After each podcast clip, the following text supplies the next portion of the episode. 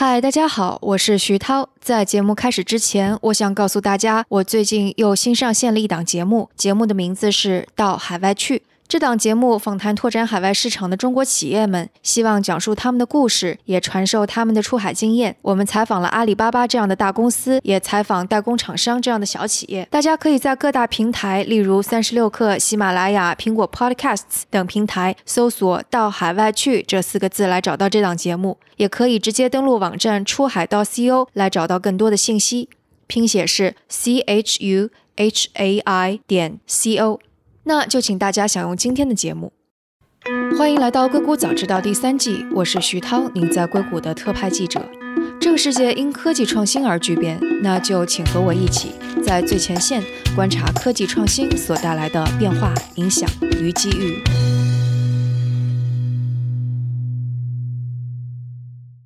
Facebook 面临危机也两三年了，所以这周 Facebook 开发者大会 F8，大家会特别关注马克扎克伯格说了一些什么，以及 Facebook 会有一些什么变化。关于这个话题，今天和我们坐在一起讨论的是 Alice，中文名字是郑慧文，她之前也上过我们的节目，正好是一年前啊，Cambridge Analytica 泄露 Facebook 用户数据的时候，我们一起聊过 Facebook、YouTube 等面临的这些危机。她现在是在 Getty Image 的数字营销部门。负责程序化广告。Hello Alice，欢迎再次做客《硅谷早知道》。非常高兴又能上节目来跟大家聊天儿。对这次 Facebook 的这个开发者大会，嗯，我不知道你有没有关注？有，还看了那个扎克伯格全程的那个一个小时的一个视频。我觉得他这次其实表现的态度还是蛮有诚意，而且就是他上次也很诚有，他上次也还挺有诚意的。你记得上次吗？就上次他介绍你有一个 co-watching experience，相当于你可以和你的朋友一起看 Facebook 的视频，你就可以一边视频通话一一边看视频的时候，他当时放的那个一起看视频的那个录像是他在国会听证出庭的时候的。对对对对，你记得吗？他还他开玩笑说，呃，如果你的朋友必须要去国会听证了，你也可以叫上其他的。朋友一起来 给他围观打气，还说呃他近期不想去，不想再去国会了。我觉得上一次我不知道这个印象我没有比较，但是我觉得上一次他还稍微嗯收敛一点，可能表现的有点就反正低调或者沉重这样。但这次我觉得他试图展现出来的是非常自信，然后还时不时拿自己开个玩笑。我觉得他好像表现出一种更加乐观的。当然这肯定是他们 P 二经过很多次的训练了，但我想可能是就两次大会他的那个股价也是天壤之别嘛。去年是接近走向谷底，或者正好就在谷底的时候，然后。然后现在是刚刚他一季度财报发了，其实表现又很好，然后他们就还都应该挺还挺开心，对对对。然后大家一发了以后，大家都还说，哎，其实并没有人离开他，就用户也没有走，广告主也没有走，他们都还在非常依赖这个平台。所以，我们就是来把这个来龙去脉先稍微交代一下。我们刚刚有说到，Facebook 面临危机有两三年了，它面临的危机其实不是一两条啦，就我们可以总结一下，它面临的危机有哪几个方面？对对对，我还特意查了一下，它那个在 Wikipedia 上面，它有一个自己的页面，就叫 Criticism of Facebook，就是列出了 Facebook 的各大罪状，然后它列了大概有二十多桩罪，这么多呀？对，居然有这么多。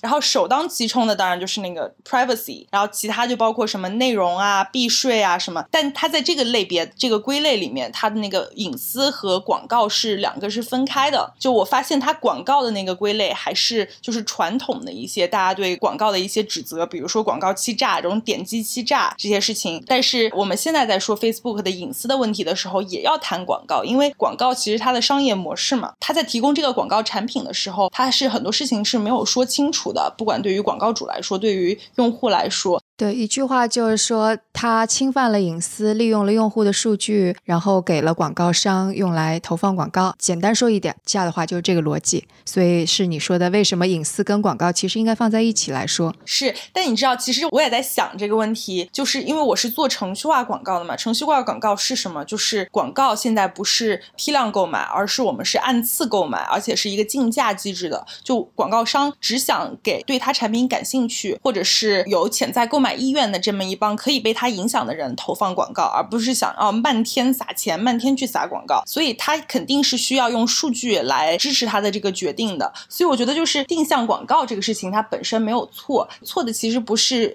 提供广告产品，而是这个广告产品的设计和广告产品其他带来的一些问题。我觉得。嗯，这是我们说的那个 Facebook 的罪状之一。其实比较影响大，除了刚刚我们说的广告跟隐私之外，还有假新闻的问题。对对对，那个是虚假信息，还有网上网络上的喷子。然后这个是 Facebook 的一大罪状。然后他好像也采取了很多措施，比如说雇佣了非常多的那个内容审查的一个人员。当然，审查在这个 Wikipedia 配置上面，它又是另外一项罪状。为什么？呃，他会说那个，因为这个工作非常的乏味无聊，是吗？还是怎么着？对于从事审查这个工作的人来说，当然这可能不是一个非常好的工作，他可能需要雇佣。外国的劳动力，或者是本国一些就是没有受过特别好教育、没有一个特别好的工作的一些人，然后还有另外一桩，就是大家会觉得这是对言论自由的一个侵犯。还有一个就是说，因为这些审查的人员，他们所接受的培训也不一定是非常，就他们可能很多高段位的一些东西也识别不出来，然后他们也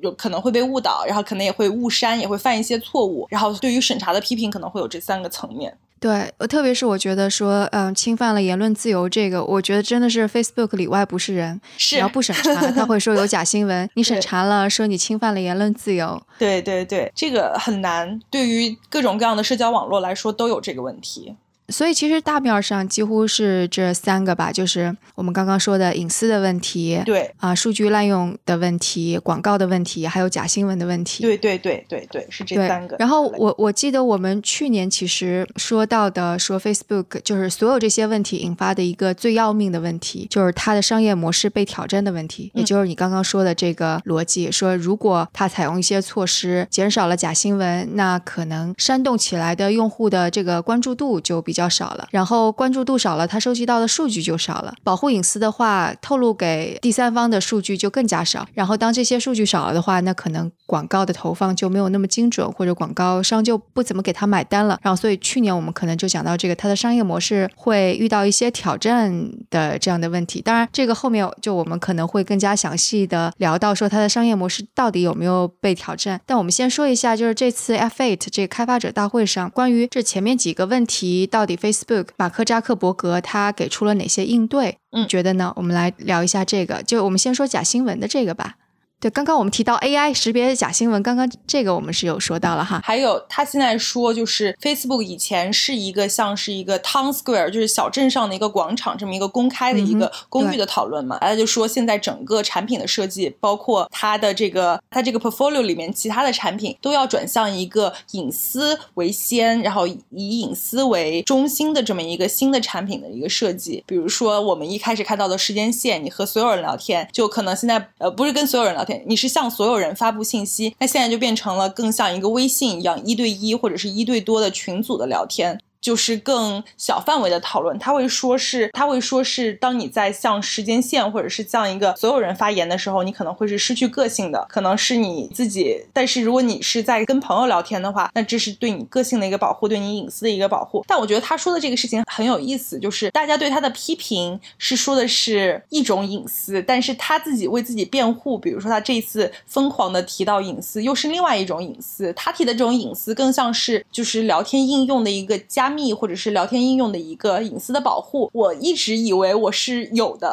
这个东西，我我并不知道我自己并没有。他要是不是这一次 F A 一直在说哦，没有人会监视你们的对话，你们的对话都是端对端的，是你们两个人中间或者你们你们一个小群组之间的，我还不知道中间原来是有别人的。我一直觉得这是一个天然的一个权利的一个东西。对对对，这个的确。不过在 Facebook 这个就是事情愈演愈烈之后，其实的确有一些聊天软件会比较主打这方面的隐私。就比方说像 Telegram，它就会主打说我是端到端保护隐私的。对，然后 Apple 它也会这么说。但的确很多的聊天软件它是可以把这些信息透露给很多人的吧，特别是在中国。我好像记得说，呃，WhatsApp 一开始的一个宣传也是这样的，他就说他们的服务器里面是不会存出你的那个对话的内容的，就你的对话内容都是存在就是用户彼此的手自己的手机终端上面。对，就是其实关于这一点，嗯，你会看到 Facebook 的确在态度上有个转变，因为我之前看到报道说，为什么 Instagram 它的两个创始人跟马克扎克伯格之间有了非常大的矛盾，其中之一就是在隐私的这个问题上。WhatsApp 的创始人是非常非常的，对他对这个是非常非常有意识的。他自己好像是来自一个前苏联的国家，我记得好像之前读过他的那个就关于他身世的一些东西，他是非常介意，就是有一个老大哥。这么样一个角色在暗中监视你，不管他是以什么样的目的监视你，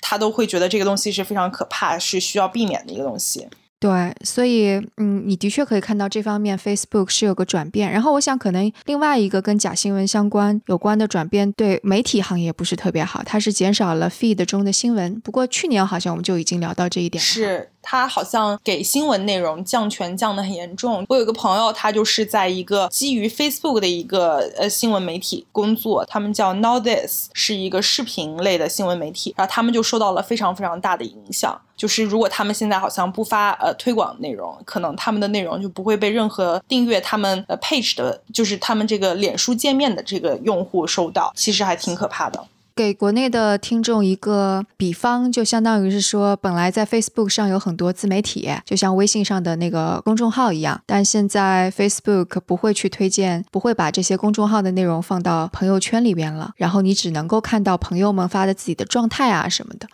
就差不多是这样的一个比较吧。是是，我们说到假新闻，它是发生了这些变化。然后关于用户的隐私问题呢？哦，对，用户隐私问题我们也已经说到了，它是学了 Snap 和 Instagram，把大集市的这种啊做法开始转变到让用户更加 focus 在 group，就像他们 Facebook 的群组。的功能当中去，那你知道这个非常好笑，就是因为我是做广告的嘛，就是这个东西对我来说，其实他当时说我们要从时间线转移到群组，那这个可能是一个更私密的这样一个东西，但其实群组是可以做广告的，你知道吗？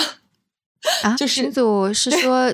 就像我们微信群一样，会有人跑进去做广告吗？没有，是另外一种方式。它这个群组更像是一个 BBS，就相当于，比如说大家有一个话题，比如说那个话题是女性旅游者，像我在一个群组，它非常大，呃，可能有十多万人，它是那个出版巨头康迪纳斯康泰纳仕组织的，就叫女性女性旅游者。然后呢，呃，它里面是可以发产品信息，然后也可以追踪群组群成员所产生的行为的，就相当于是。如果你有一个 Facebook 群组，然后你有两百五十个以上的活跃用户，那么你就能够自动的有那个追踪代码的这个功能，你就可以追踪到你的群成员的讨论，或者是群成员离开你这个群以后的其他的一些呃在互联网上的一些行为。然后这个事情是当时还是作为一个利好消息，然后向广告主推荐的，因为大家都知道 Facebook 的关注点改变了，如果不是时间线的话，那会是什么？那 Facebook 自己其实已经给出答案了，群组也是可以做广。搞的，哎，但这个。怎么保护用户的隐私呢？因为如果说用户在群里边讨论这些东西，都还是可以有代码可以追踪，甚至还是可以出售给广告商，那这个跟 feed 当中没有什么差别呀？我是这么觉得，但我其实因为我是做广告的人，所以我其实并不觉得这个东西有什么样的不道德。就我觉得这是一个非常就是一个非常正常的一个商业行为，你需要呃数据来支持你的一些广告的一些决策。大家对这个事情的辩护就是说，这个是你的广告的一个个性化的体验。比如说，我是一个女生，我可能并不想收到一个剃须水的广告。但是，我觉得这个界限在哪里？因为就比方说那个去年这个去年这个 Cambridge Analytica，它就相当于是它用了呃 Facebook 里面的数据，然后就我被政治群体给利用了，所以这个成为了一个大的事儿。最近的余波就是被那个美国的 FTC，呃，就是那个联邦贸易委员会罚款了五十亿美元。所以，其实我不是特别明白说，如果 Facebook 是要做广告这个生意的。那什么情况下算是侵犯隐私了？什么情况下是没有侵犯隐私，不需要被法律制裁？是这个事情，其实美国的立法者也在开始做一些呃相关的隐私立法的一些活动，但它可能是相当滞后的。我们可以先就是比如说以欧洲为例，然后来做一个讨论。比如说欧盟在去年五月份的时候，对它它出台了一个东西叫 GDPR，就是 General Data Protection Regulation，是针对隐私、针对欧盟国家应该是居民吧的一个隐私的一个保护。相当于你你作为一个广告主或者是任何一个网站，如果你要获取那个人的信息，首先你要让他知道这个事情，然后你要征得他的同意，并且你收集来的数据要和你收集的目的是一致的，就你使用这个数据和你收集数据的目的是需要是一致的。如果那个用户有异议，他不希望他的信息再被存储在你的服务器里面，不希望他的信息再被你利用的话，他是随时有权去把它删掉的。然后这是 GDPR 它的一个大概的一个范围。所以说，如果是用户知情并同意，他知道你在用他的数据来做广告，而不是不知道这个事情。如果他是默许，他没有去主动的退出的话，那么这个事情可能他就是一个至少是一个合法的这么一个行为。但它是不是合理，就可以具体讨论。我刚刚读到一个故事，还特别。有意思，是一个那个 Washington Post 的一个记者，他在 Twitter 上面发了一封公开信，然后就还挺长的。然后他说什么呢？他就说我在去年的某个时候我怀孕了，我处在一个孕期这个状态，然后就像所有其他美国的孕妈一样，我就收到了非常非常多针对孕妇的广告。其实他并不觉得非常奇怪，就是各种各样的网站能够通过他的一些浏览记录、他的一些搜索记录，然后来知道她其实是正在一个代孕的状态。然后呢，她收到的广告就从孕妈如何准。备，然后到如何挑选给小宝宝的衣服，然后到了就是如何准备你小宝宝出来以后的一些呃生活啊什么，就收到了这样一些广告。他的小宝宝真的出生了以后，就开始广告变成了奶粉啊什么什么，然后他的小宝宝去世了，但是这个广告并没有停止，这个广告还一直不停的在向他推送。小宝宝去世了，对，就是因为各种各样的意外，这个小宝宝就去世了。他也搜索了一些小宝宝去世了，自己很伤心，怎么怎么办？但是。广告并没有结束，就广告还在一直不停的折磨他，还在不停的给他发奶粉啊、尿布啊，或者是小孩的衣服呀这些东西，然后就写了一封这样公开长信，说能不能让他缓一缓，就是不要再折磨他了。然后他发了一个这个公开信以后，特别好玩，是 Facebook 还是 Google 还专门给他了一个回复，因为他是一个记者，他的那条帖子可能被转了成千上万次，然后给他一个回复说啊，你可以采取这些措施，把你的这个 cookie，把你的这个用户数据删除掉，广告主就不会。再这样用了，然后他删了，但是删了以后发生什么？他就开始收到了呃收养小孩的广告。这个事情可能真的是非常非常不合情理的这么一个事。他可能不违法，当然你所有人都可以给你发奶粉的广告，但他是不是合情理？这个在真的就是非常具体、非常需要被探讨的。对。对啊，如果真的像执行欧盟那样那个 GDPR 的这样的政策，我就在想，是不是我们每个人加入 Facebook 的 group 的群组的时候，都会需要读一一长串的，就是可以是很有可能的那些。对，其实现在其实很多各种各样的网站都会让你就是默认填打，你必须要打一个勾，你可能才能继续。不是说 GDPR 只发生在欧洲，它其实美国也有类似的行动。比如说你在加州，加州是有那个 California Consumer 呃 Consumer Privacy Action 还是 Consumer 呃 Protection Action 我忘了，它是消费者保护对，它叫 CCPA，然后 CCPA，然后还前两天看一篇文章，在那个 National Law Review 上面还说 CCPA will cancel digital advertising for good，他就说这个 CCPA 这个法案，这个加州针对消费者的这个法案，隐私条例的这个法案会永远的就是取消 数字广告，非常非常有意思一篇文章，不再存在，对。不是非常遥远的事情，它是二零二零年一月份就会生效的。但是正儿八经，就是它所激起的这个讨论和它所激起的，就是大家。采取措施，这个应对其实比 GDPR 淡很多。就是在一八年五月份以前，其实我们所有的公司都是在准备要应对 GDPR 这个事情的。但是其实 California 就是加州的这个法案马上就要生效了，但还没有任何人开始采取任何行动或者怎么样。我觉得这个事情还挺有意思的。为什么？我也在想，为什么大家都还没有采取行动？也可能是因为呃 GDPR 已经够严格了，他们可能觉得先把 GDPR 这条贯彻了以后。后，然后加州的这个可以做一些小的调整就能适合，但我并不知道就是两者孰轻孰重，就是会不会是因为它还没有那么严格，或者是因为它只是针对加州这么一个州？GDPR 对广告商的影响会有多大呀？其实我们都以为会非常非常大。去年五月二十四号生效之前，我们都觉得那我们是不是必须要把我们的广告全部停两三个月？但其实并没有，我还看一个数据，就说 GDPR 以后，然后欧洲的那个呃数字广告的那个收入或者是花费都还在一直不停的增长，就是。并没有真的受到个呃受到影响。当然是有很多小的呃数据供应商或者是小的那种广告科技公司，它很难幸存了，因为呃它可能很难在极短的时间里更新它的技术，然后采取和 GDPR 合规的一些手段来收收集新的数据。但是大的广告公司，他们还是继续在用数据，继续在做定向广告，这个事情并没有对他们造成特别大的影响和冲击。对对，大公司都是提前一年请了好多律师，然后专门有工程师的团队来应对这个事儿，小的公司就很难了。是。嗯，所以就回到就是你你刚刚说到广告数字广告还在增加的这个问题，就绕回到我们说的商业模式这个问题。因为去年我们说 Facebook 的商业模式受到挑战，但是刚刚你也提到了说第一季度的其实它的收入非常好，它同比增长了百分之二十六，达到了一百五十亿美元，这个数字真的是非常惊人的。所以就你们广告行业看到 Facebook 过去一年。它的收入啊，它的数字广告是什么样的一个状况？就是其实 Facebook 的广告是非常怎么说呢？它是提供了一个非常便利的一个措施，让各种各样无法打广告的小商品主、小公司，他们有能力做出非常打出非常有针对性的、非常准确的这样的广告。它是很难被取代的。相当于比如说，我是一个我们家楼下的一个咖啡店，那如果我要去呃纽约时报打广告，那是不可能的。我这辈子可能都不会去。纽约时报打广告，但是我可以投一个二十美金的一个 Facebook 的广告，来告诉在这栋楼生活的这帮人说，哦，我们这个咖啡店正好有一个八折，因为它简单易用，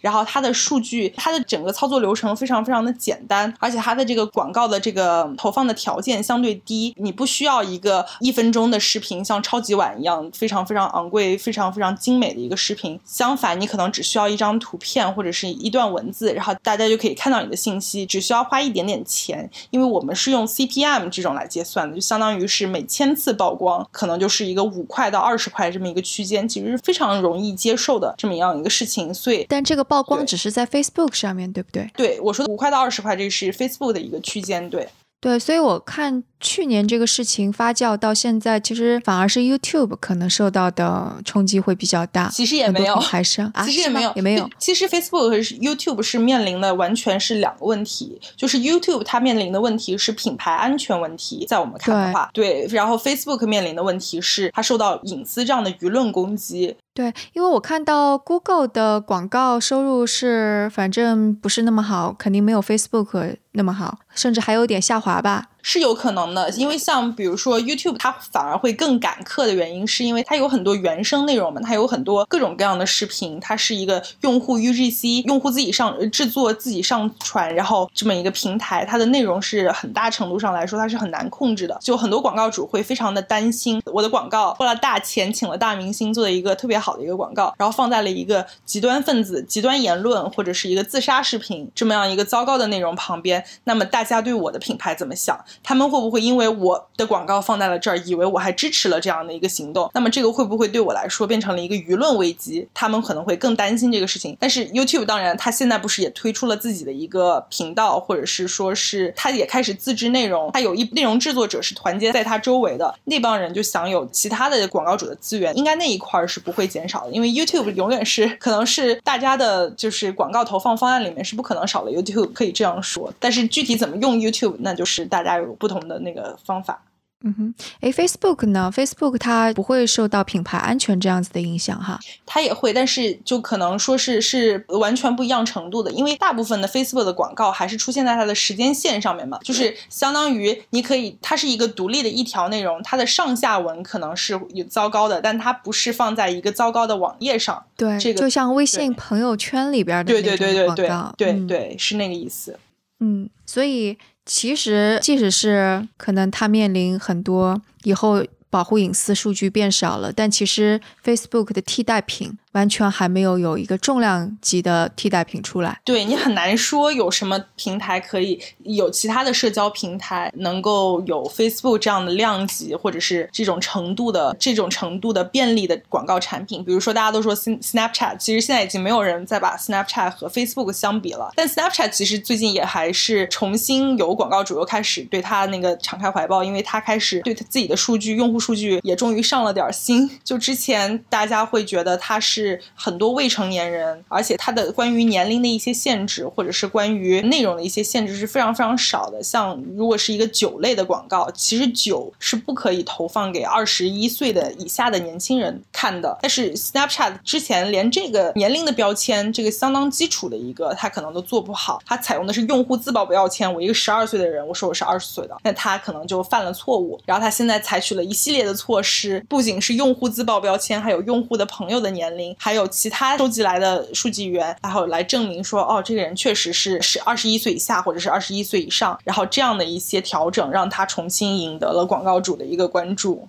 对。嗯，对，但是这个还是微不足道的。其实我们看社交网络的这个版图，对，嗯，我们就看西方的话，那最大的几个社交网络其实都是在 Facebook 的版图中的，Facebook、Instagram、WhatsApp 以及它自己的 Messengers，其实都是 Facebook 自己的。那剩下有挑战的其实非常的少。刚刚你说的 Snapchat 是一个，然后 Twitter 是一个，Twitter 最近的财报还不错。是，但是 Twitter 可能不是靠广告，大家的财报不是广告，那它来自于什么呢？这个我没有研究过。Twitter 应该是它，Twitter 应该是就是它所有的收入应该都是来自于广告，很有可能。但是其实就是在 Twitter 上做广告的广告主，你知道是谁？就可能只有苹果一家，我不知道还有谁。但是就是 Twitter 的广告产品没有那么的广受欢迎。哎，为什么呀？就是相当于大家对于广告产品的评估还是要看广告的效果嘛？什么样的能出效果？什么样的能够有更好的定向能力？什么样的广告能够和其他的渠道配合？因为你并不是只在自己的一个社交网。网络里面，你是要把这个人放在他整个的网站浏览的这么一个 journey，就是这么一个流程里面来评估的。相当于 Twitter 它更是一个孤岛，然后 Facebook 是能够有效的转化、有效的衡量的，它的这个广告效果是更容易评估的。那么它是可能更受欢迎的。而且 Twitter 现在我不知道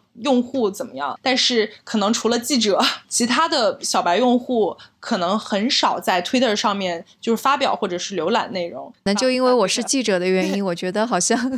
还那个我我身边朋友反而用 Twitter 更加 更加活跃一些。对对，可能两个不一样的地方是在于 Facebook 它的那个 Social Graph 就就叫什么啊社交图谱。对，就相当于是你不但你自己的抱怨啊情绪在这个上面，你跟其他人的互动，然后什么就因为它是 Facebook 起家，对对对对，你的社交关系，你的什么大学。同学呀，然后你生个孩子发个什么照片呀，别人给你点赞，亲戚朋友什么的都在这上面了。这些信息是最开始的时候，Facebook 就竭力想要向其他的，不管是 developer 或者是广告商兜售的，就是这套东西。对，但这个这个东西其实是 Twitter，对，Twitter 你知道。就特别好玩，还他们就专门研究为什么可能只有苹果一家还在做 Twitter 的广告，因为苹果是，如果你知道现在在那个 Facebook page 上面，你是可以查，就是这个广告主有没有在 Facebook 上面做任何广告的。那如果你去查，你会发现苹果是没有在 Facebook 上做任何广告的。它以它的对这种线上广告的投入，基本上它的投入的大头会是它每年开发布会的时候，它会买断整个 Twitter 的呃各种各样可能的产品，比如说你要提前订阅。它的活动通知，然后那个东西是买全站买断的，然后另外还有它那个热搜，它也是要把它买断下来的。可能前三条都是关于苹果发布会一个活动的内容。就是我看了一篇分析，说是他是想要影响。在 Twitter 上活跃的记者和意见意见领袖，对对对对对，他觉得这个东西，他要是能影响这帮人，那这帮人他们会有自己的读者，他们在有办法去影响更广泛的受众，所以他的考虑是这个，反而没有像在 Facebook 这样，他要去找对苹果感兴趣的人，那可能。他如果真的去这样做了一个广告，那可能要花的钱实在是太多了，因为这个东西可能会是更大的量级一个花费。对，其实如果我们这样一分析的话，就是说在社交网络上投放广告，其实 Facebook 现在占有绝对的垄断地位。那对于他而言，其实它不需要，就比方说，它如果数据嗯对隐私保护的好一些，数据少一些，其实不会对它的营收造成太多的挑战，对不对？它现在采取的，它如果采取呃数据保护的手段的话，它的数据也不会更少，就相当于是可能是什么样的一个数据？我觉得这个数据的收集，它首先需要更明确的告知用户，然后以及广告主在使用这个数据的时候，它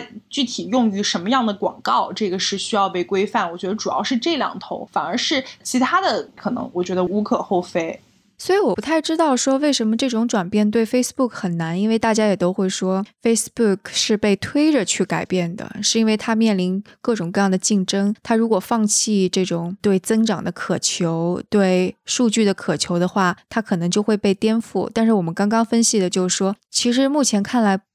不会这样，可能就是他因为之前这样增长惯了，然后他没有这种动力去改变，这可能是一个原因。他作为一个，他作为一个社交网络，他在呃用户心中是什么样的一个形象？和他作为一个广告产品，他提供一个广告产品，在广告主这个客户眼中是什么样的情况？他可能需要平衡的是广告，他提供广告，这个广告所产生的用户体验是怎么样的？和他如何去提供什么样的服务？怎么样能够呃，就是反正这是一个钢丝，我觉得可能。对，就像你刚刚说，它在 Group 的那个功能里边依然提供最终代码呀之类的，嗯，然后你就说广告行业觉得这是一片利好，我觉得这就是一个非常典型的说，你不断的需要对你的。广告的这部分的用户说，我们还是有客户提供给你的，对对对。对对对，对你他虽然这一次可能不知道说了二十几次还是三十几次，在 FA 上面不知道说了多少次的隐私，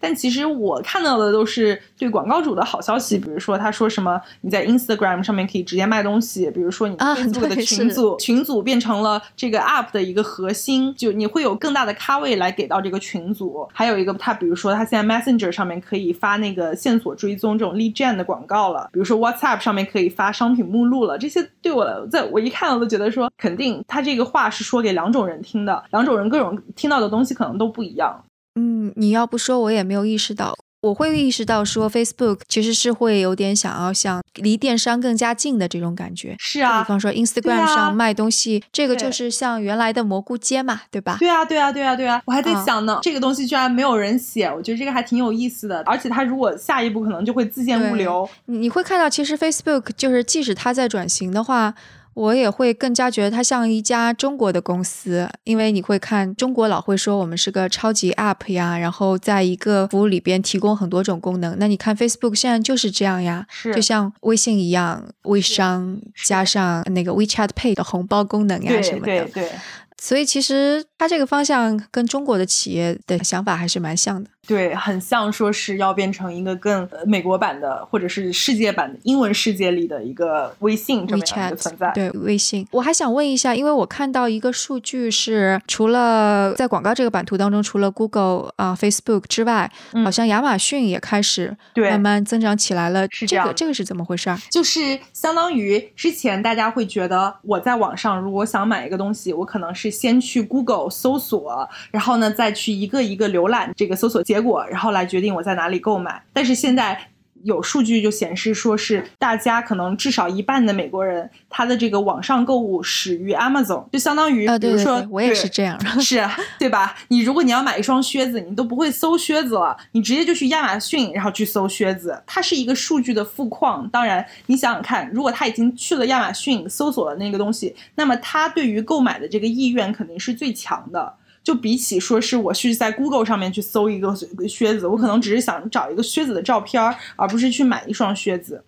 但这个投放的广告商，他就决定了他必须得要在 Amazon 上面本身是有。不需要，不需要。亚马逊的就广告产品有很多种，当然，比如说你是商家，你是可以付费来推广你的产品，然后呢，能够拿到更前面的位置，让用户能看到你，或者是带上一个特殊的一个标志嘛，推荐的标志。但是他现在说的这个增长特别快的广告，不是这一部分的，而是其他的广告主。比如说，我是一个卖豪车的，我的车都是三五十万，我从来也不会像特斯拉一样在线上购买，你必须还要去线下店。那我为什么要去亚马逊做这个广告？因为我知道亚马逊上面，比如说你在亚马逊搜了个汽车挂件，那我知道你是你是有车的，或者是你搜了一个儿童座椅，那我知道你是有车的。然后你的这个意愿是可以。对，就知道你就冲着买来的，所以就这个导向购买的这个链条就更加短。对，而且它的数据应该说是量非常大，而且是大家都觉得是效果是非常好的，因为你的这个链条非常短嘛，就像你说的。还有一个就是因为它自己是有非常核心的一些媒体资源的，比如说你在